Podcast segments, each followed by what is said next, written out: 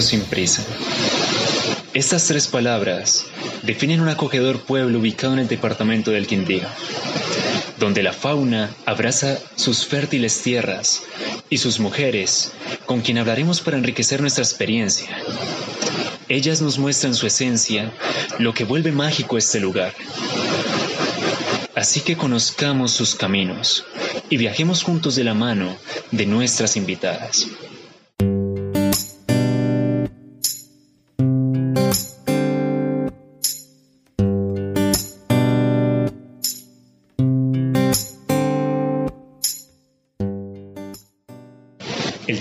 Escucharemos a María Ligia Villamil. Esta es su historia.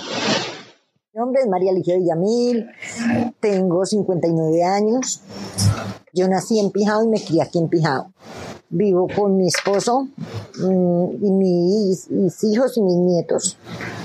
Cuando yo era muy niña, acá no venía el médico, eh, era doña Josefa la que nos mm, decía qué plantas nos servían para cada enfermedad y doña Josefa era mi madrina y era la partera del pueblo, entonces yo siempre mantenía con ella y aprendí muchísimo de las plantas. Toda la vida me han preguntado qué puedo hacer con el niño que tiene esto, que tiene aquello. Digamos, por lo menos un niño eh, que se descuajó, que eso no lo conoce el médico porque esas son tradiciones y culturas ancestrales y el médico mm, no cree en eso.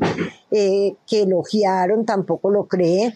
Entonces son tradiciones que, que siempre hemos tenido mm, en la sabiduría ancestral. Y y se hacen los remedios y siempre me han buscado para eso.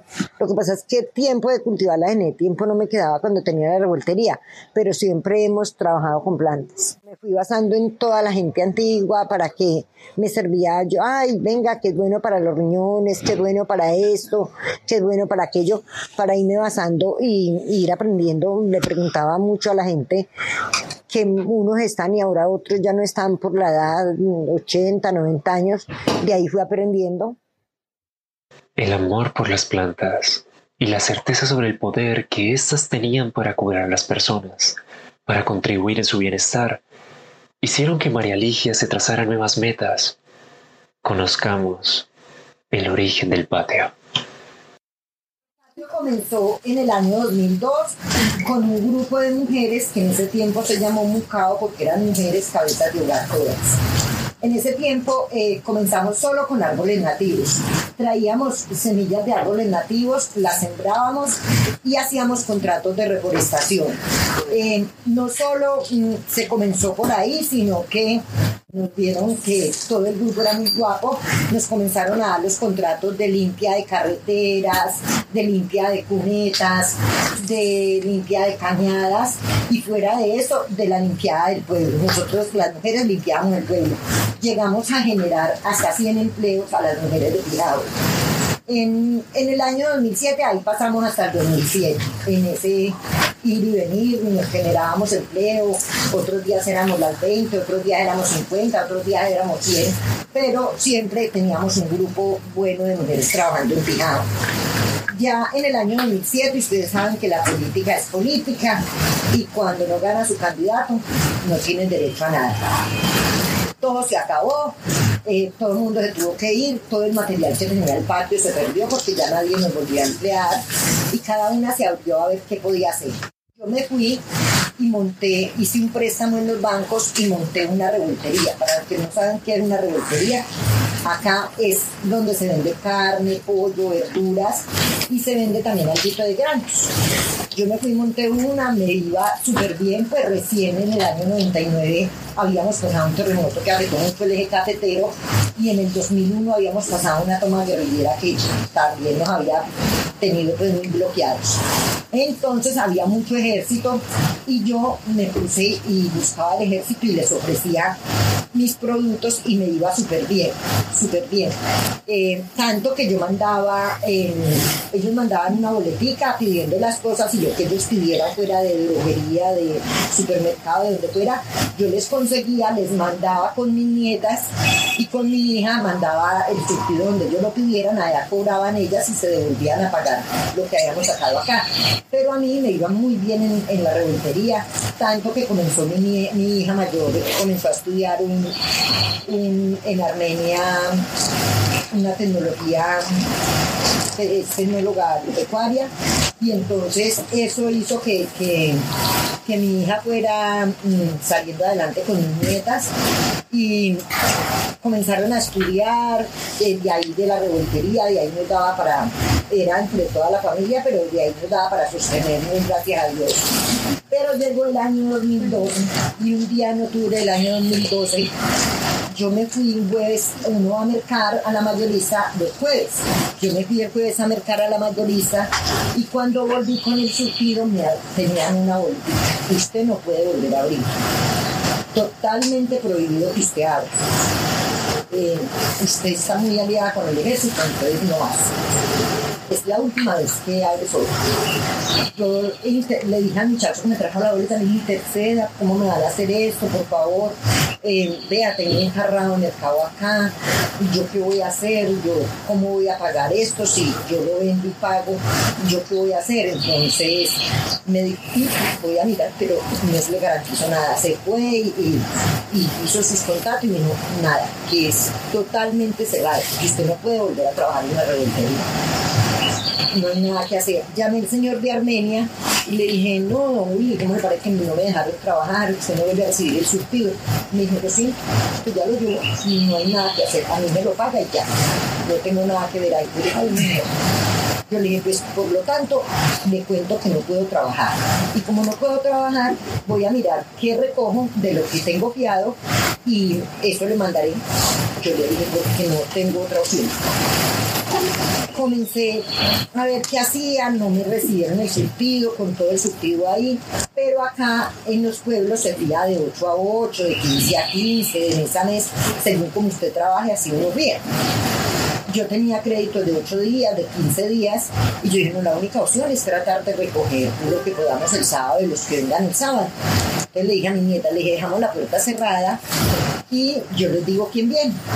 Y entonces le regalamos la verdura, que nos paguen lo que nos den, y le regalamos la verdura de las hermanas, no hay otra que hacer. Así hicimos, ahí recolectamos algo de plata, mandamos a pagar a mitad lo que debíamos, pero no es nada fácil cuando usted tiene todo y de la noche a la mañana aparece sin un peso en el bolsillo. Para nadie es nada fácil. Eh, comencé con una depresión muy horrible, mm, de ver que no tenía nada, no teníamos trabajo ninguno porque todos trabajábamos en la revoltería no teníamos trabajo, no teníamos un peso, no teníamos nada. Entonces, debido a eso, eh, yo ya dije, no, pues yo no sé qué me a hacer, fue tanta la depresión que fui a parar al hospital, en esos días mm, apareció mi hijo con cáncer, mi nieto con cáncer, eh, mi nieto murió en febrero del 2003, el primero de febrero, mi hijo sí todavía gracias al Señor está. Em, fue una, un seis meses demasiado duros donde usted se queda en la calle sin nada, sin, sin un pasaje. Eh, me tocaba pedir los pasajes para ir a Armenia porque no tenía un peso, en una depresión total. Yo creí que el mundo se me había acabado ya. Yo dije, no, ya sé, hasta aquí fue, ya no encuentro cómo levantarme. Dos emprendimientos exitosos que por factores externos María Ligia no había podido continuar. Las deudas, la angustia, la confusión y el miedo se acumulaban. ¿Qué haría frente a estas circunstancias? Un día me fui parando todas las amigas y dije, no, me voy a ir a abrir el, el vivero otra vez, allá está el lote, voy comienzo a sembrar maticas y miro a ver qué voy a hacer. Me vine y comencé sembrando, eh, todas las amigas, regálenme gajitos de mata, y todas me regalaban, unas de jardín, otras aromáticas, y comencé a traerlas al vivero otra vez y a resembrar, a sembrar, a sembrar, y ahí fui mm, solventándome un poco con las maticas, con las aromáticas, porque acá todo el mundo utiliza mucho las aromáticas, acá todo mundo depende de las aromáticas. Entonces yo dije, no, me voy eh, y hago esto, a ver cómo me va. Comencé, ya mi esposo, ya el uno me ayudaba a traer tierra, el otro me ayudaba a sembrar y así comenzamos otra vez como a emprender otra vez ahí a ver qué íbamos a hacer. Un día fui al parque y había un muchacho, Juan David, que tiene una empresa que se, de turismo que se llama Experiencia Cafetera. Por eso dice el patio de Experiencia Cafetera. El, el muchacho Juan David, que en este momento es, él es de Bogotá, estaba como con 25 turistas ahí. Yo tenía muchos tulipanes, tenía muchos candelabros, altísimos, como 50, 60 candelabros, como 60 tulipanes de todos los colores y así. Yo fui, lo, lo miré, yo dije, venga, mm, esperé que como dos horas hasta que él se desocupara un poquito, cuando ya se desocupó, lo llamé, yo le dije, venga, ¿usted por qué no lleva a los turistas al parque? Mire, ¿usted qué me ofrece? ¿Qué tiene allá para ofrecerme? Yo dije, lo único que tengo es sabiduría, no tengo más nada. Pero vaya, yo le enseño qué sé. Volviendo al origen, a estar en contacto con aquellas plantas que desde niña siempre le habían gustado, María Ligia empezó a recuperarse y nuevamente con un vivero creciendo, cultivado con esmero, encontró nuevas oportunidades. Así comenzamos y así seguimos. Cuando un día yo le dije, oye Juan David, qué rico algo donde podamos vender una aromática de la mata al pocillo. Me dijo, ¿cómo qué? Yo le como una cafetería donde se pueda decir, venga, usted viene enfermo de un cólico, yo le hago una aromática. Usted viene enfermo de un mareo, yo le vendo una aromática. Usted viene enfermo de tal cosa, yo le vendo la aromática. Dijo, eh, si tiene razón, usted que sugiere. Yo no, yo no tengo un peso porque lo poquito que me gano me lo compro pero usted que tiene la plata, pues móntela, pero con una condición, me dijo, ¿cuál? Yo le dije que yo se la manejo. Yo le manejo la cafetería porque yo no voy a dejarme meter a alguien forastero que no va a valorar lo que yo he hecho. A otro no va a querer ni mata, sino la va a coger con cariño, sino que la va a arrancar de cualquier manera para vender una aromática. Yo le dije, entonces no, yo le manejo la cafetería y me listo comenzamos a montar la cafetería, ya teníamos como seis o ocho meses cuando llegó la pandemia. Inicios del año 2020. Un virus nos enseñaba lo cercanos que podíamos estar del resto de la humanidad, independiente de la ciudad, el país o incluso el continente. Cada uno, desde su realidad, se enfrentó a diversos desafíos. ¿Cómo los vivió María Ligia? Qué encontró, qué aprendió y qué tuvo que hacer para seguir adelante. Otra vez vuelve usted y se sienta y ya pues como que no sabe ni para dónde pegar. Pero una de mis nietas hizo estas bolsitas en tela quirúrgica. estas bolsitas traen 20 papeleticas. Las papeleticas las conseguimos en Medellín. Son cariñositas, pero cada una vale 350 cada papeletita, pero ahí vamos y comencé a subirlas a mi Facebook. Resulta que en todos los turistas que han venido a Pijao y al patio había una chica Daniela por allá de Manizales, había un chico Camilo de allá de Manizales, había un muchacho de Cusa, eh, una muchacha Marta de Chía y comenzaron a ver las aromáticas que comencé a vender por mi Facebook y ellos me ayudaron a vender, o sea, me decían, mándeme 15, yo le mando la plata y yo la voy promocionando acá, mándeme 10, mándeme así. Y ellos me apoyaron, a pesar de que no sé quiénes son, pues, o sea, no sé quiénes son porque acá vienen todos ustedes y ustedes me conocen a mí donde me, donde me vean, pero yo para reconocerlos a tantos, pues me es muy difícil. Entonces, no sé quiénes son, pero sí tengo mucho que agradecerle a los chicos que se manejaron también conmigo en pandemia y esto, con eso nos sostuvimos, gracias al Señor. El patio y sus plantas permitieron que María Ligia y su familia subsistieran durante toda la pandemia. Esas personas que meses antes se habían pasado y se habían inspirado al estar en contacto con esta sabia mujer fueron fundamentales para que ella pudiera continuar. Pero el patio no era simplemente una bendición para esta familia, sino que las personas en Pijao pudieron beneficiarse de la riqueza y la inspiración que emanaba de este hermoso lugar. La huerta surgió a raíz de la pandemia que la gente andaba muy estresada y las casas donde vivimos eh, son 22 casas, 11 bloques, pero no tienen patio. Entonces todo el mundo era muy estresado adentro. Comenzó a verse como la gente muy enferma debido a la, a la, al estrés, les daba, se les subía la presión, les daba una cosa y otra. Entonces yo en vista de eso, al frente de mi casa hay un lote que pertenece a la caseta comunal y pues yo era la, soy la presidenta de ahí. Yo les dije, bueno, pues vamos a quitar este estrés, vamos a inventarnos una huerta. Listo, inventémosla. Entonces llamé a un amigo y le dije a un muchacho Dubián de la alcaldía y le dije, Dubián, necesitamos una malla para inventarnos una huerta y matar este estrés. Y me dijo, ¿para cuándo? yo le no, para allá. Me dijo, mañana se la llevo. Yo creí que era mentira. Si el otro día apareció con la malla. Entonces la gente salía a cultivar y, a, relajarse a la huerta. Evitamos que pasaran muchas tragedias por, por el estrés, porque ya en la huerta, y no solo se ayudó al estrés, al, al encierro, sino que también eh, nos dio muy buena comida, zanahoria, rábanos, acelga, espinaca, lechuga, y hacíamos los paqueticos para las 22 casas. Una iba y cosechaba y hacía los 22 paqueticos y cada una salía y cogía su paquetico.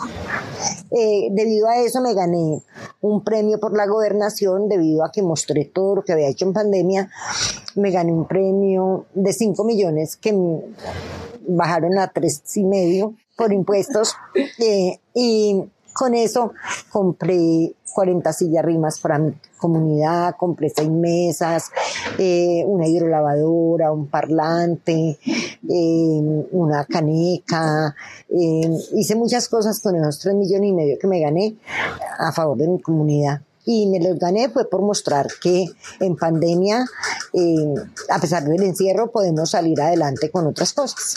En pandemia solo murieron dos personas. Solo dos personas. ¿Por qué? Porque acá se utilizó muchísimo las aromáticas, muchísimo.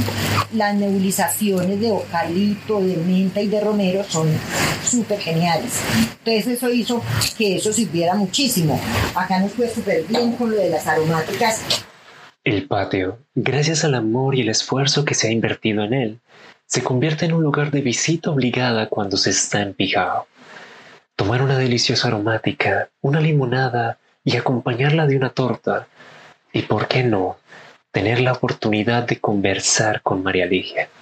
El objetivo del patio es ese, tratar de, acá se vende limonada de hierbabuena, limonada de coco, limonada de albahaca, se vende jugos, pero de las frutas que solo tenemos en Pijao, porque no tiene sentido ir a traer químicos de Armenia para vender a Pijao, no tiene. Eh, tratamos de que todos apoyamos lo nuestro. Si usted va por allí y pregunta que qué hay para mirar en Pijao, entonces la gente le dice, no, ya vas a la casa de los recuerdos, vas a tal parte, allá te venden la mejor aromática, allá te venden el mejor jugo, bueno, en fin. Eh, tratamos de, impulsarnos los unos con nosotros y de apoyar todo lo que es local.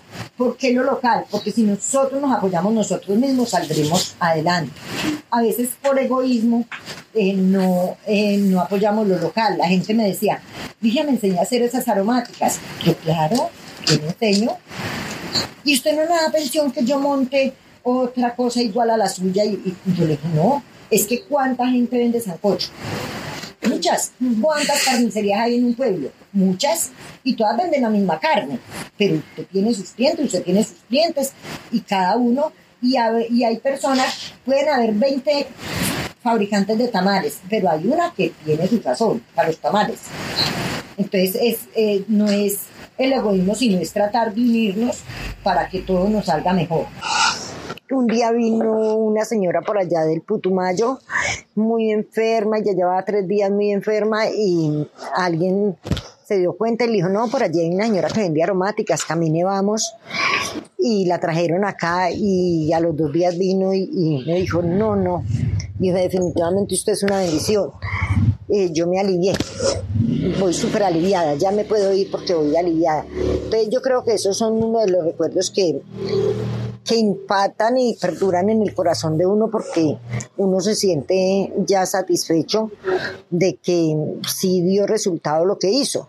La satisfacción de uno ver la gente eh, recuperada eh, con un té que uno haga, con un té que, ellos les puedan fabricar en su casa, no es tanto lo económico, sino la satisfacción de que alguien se curó y con las plantas que usted le dijo. Yo pienso que eso para mí es primordial es la base fundamental de estar acá, eh, enseñarle a la gente cómo puede utilizar las plantas y para qué las puede utilizar.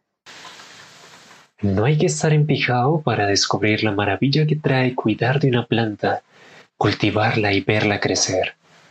Mientras vas a Pijao y tienes la oportunidad de conversar cara a cara con María Ligia, despidámonos de ella escuchando unos breves consejos que nos da para quienes gustan de este hermoso oficio. Esto es eh, una terapia que uno tiene y es, de, es una terapia diaria. Las plantas no se cultivan con abono ni con químicos, se cultivan con amor.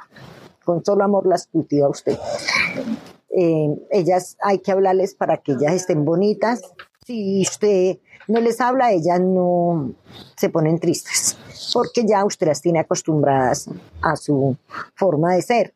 Entonces, mm, yo pienso que el amor, el amor y, y la constancia son dos bases fundamentales para un lugar así.